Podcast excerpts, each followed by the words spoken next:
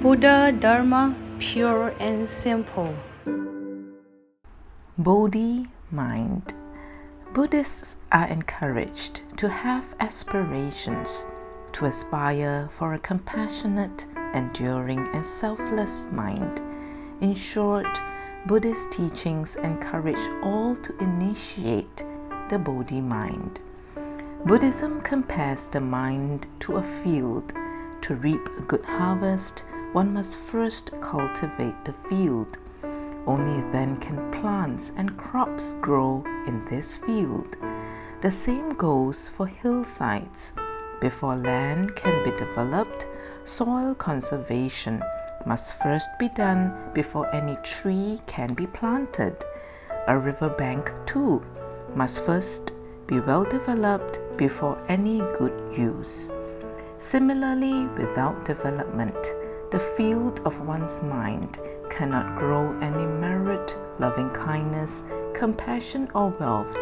Even worse, the inexhaustible treasures hidden deep within us will remain forever undiscovered. For this reason, Buddhism encourages all to cultivate the mind like a field so that one can aspire to develop and improve. Let us all self examine for a moment. What is found in this field? Is it an overgrown wasteland of weeds? Is it covered with filth and garbage without an inch of space for you to set foot on? In the same way, if one's mind is filled with filthy and disorderly thoughts, such as selfishness, jealousy, hatred, arguments, and desires, how can wholesome and virtuous merit ever grow? For this reason, Buddhist practices strongly emphasize the cultivation of the mind. Just as a leaky house needs to be fixed and a torn shirt needs to be patched, unwholesome actions and thoughts must be corrected. A selfish mind needs to be repaired with impartiality and selflessness. A jealous mind needs to be remedied with respect and tolerance. A resentful mind needs to be bettered with kindness, compassion, and fairness. A greedy mind needs to be corrected with joyful generosity. In replacing the dark and ignorant patches of one's mind with light and sunshine, one's life will surely be filled with radiance. The many teachings of the Buddha are ways to mend the body and mind.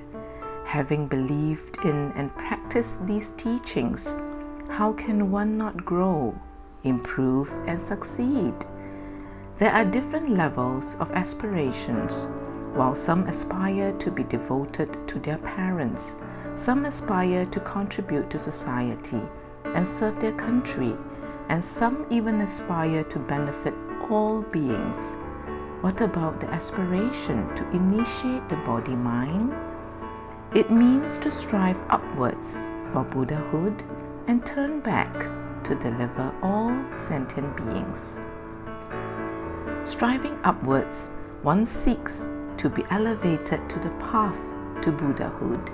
Turning back, one vows to reach out to liberate all sentient beings. When the Bodhi mind is initiated, one will fearlessly search for the path to Buddhahood, no matter what hardships come in the way, be it rain, sleet, or snow, none will stop one from pursuing, learning, and practicing the Buddha Dharma. For those who come after us on this path, it is important to give loving kindness, compassion, and prajna wisdom so that they can build up their ethical character in a wholesome environment. Such is the Bodhi mind, which Buddhists should aspire for. Easy it is to ignite the initial spark of the Bodhi mind, but difficult it is to keep it going. In a nutshell, the Bodhi mind means courage. Have the moral courage to do what is right, the spirit to stand up for the truth, and the bravery to administer justice. Furthermore, be brave in solving the many conflicts and sufferings in this world.